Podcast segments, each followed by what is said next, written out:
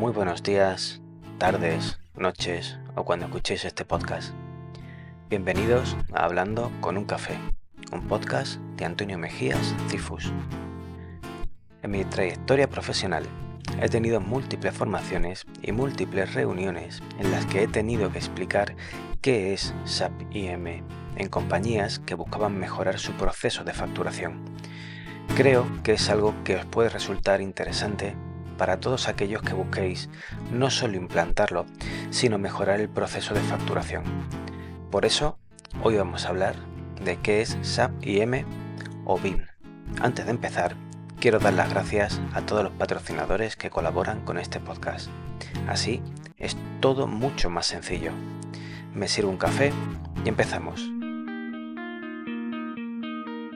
Pues como iba comentando, SAP IM o BIM es un add-on que se instala dentro de SAP y permite optimizar la gestión y tratamiento de facturas dentro de los procesos de cuentas a pagar. Existen otras herramientas como Ritsoft o Esker, que permiten también tratar las facturas de una manera similar, pero a diferencia de BIM, no cuentan con la potencia de estar embebido dentro del ERP. ¿Qué es exactamente SAP IM? Bien, SAP IM son las siglas de SAP Invoice Management y Vendor Invoice Management, BIM, es de OpenText. La diferencia entre ambos es que OpenText o SAP es el que distribuye el addon y quien va a dar soporte. El resto es exactamente igual. SAP IM tiene un flujo de trabajo estándar muy sencillo, que resumido consta de los siguientes pasos.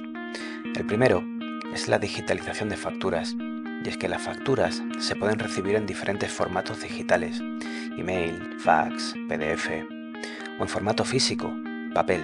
En el caso de que se reciban en papel, hay que digitalizar la factura escaneándola. Y esto se puede hacer con diferentes software y de diferentes maneras.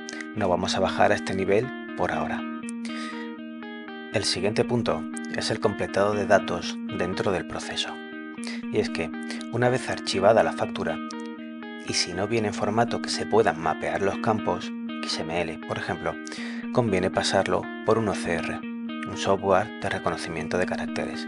Y aquí se requiere la intervención manual del usuario para validar que la información reconocida es correcta. En este punto, los usuarios que participan no tienen la necesidad de saber de negocio. El siguiente paso son las correcciones de las reglas de negocio. La información que se ha completado de la factura debe cumplir una serie de requisitos y validaciones. Estos requisitos se conocen como reglas de negocio o business rules. En el caso de que no se hayan pasado las reglas de negocio, el usuario responsable deberá corregir esa información y avanzar la factura hacia el siguiente nivel. En esta ocasión, los usuarios ya pueden tener conocimiento de negocio o tener funciones muy concretas. La aprobación de facturas depende del flujo funcional que realiza la compañía es el siguiente punto. Habitualmente se incluye dentro del proceso de facturas financieras y no, en, facturas logísticas, aunque también pueden existir. Las facturas logísticas, al depender de un pedido previo, se puede parametrizar el sistema con una aprobación de pedido o una solicitud de pedido o incluso aprovechar la entrada de mercancías como una validación o aprobación de factura. Y ya no sería necesaria la aprobación dentro de SAP IM aunque, como decía antes, no es excluyente. En el caso de las facturas financieras, pueden existir diferentes niveles de aprobación y diferentes criterios para determinar el proceso. El último paso es la contabilización de facturas, el punto final del proceso. Este punto final se hace y se realiza usando las transacciones estándar y esto se puede hacer de manera automática con la contabilización en fondo o de manera semiguiada haciendo un batch input a las transacciones.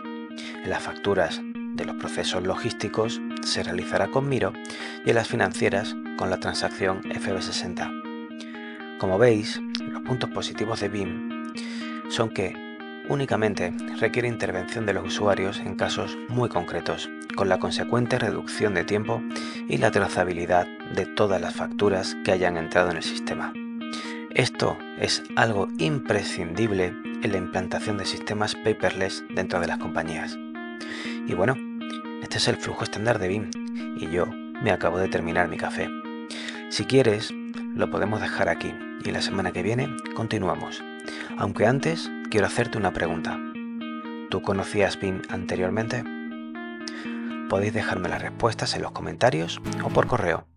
No olvidéis suscribiros y darle like si te ha gustado y si no, envía tus sugerencias.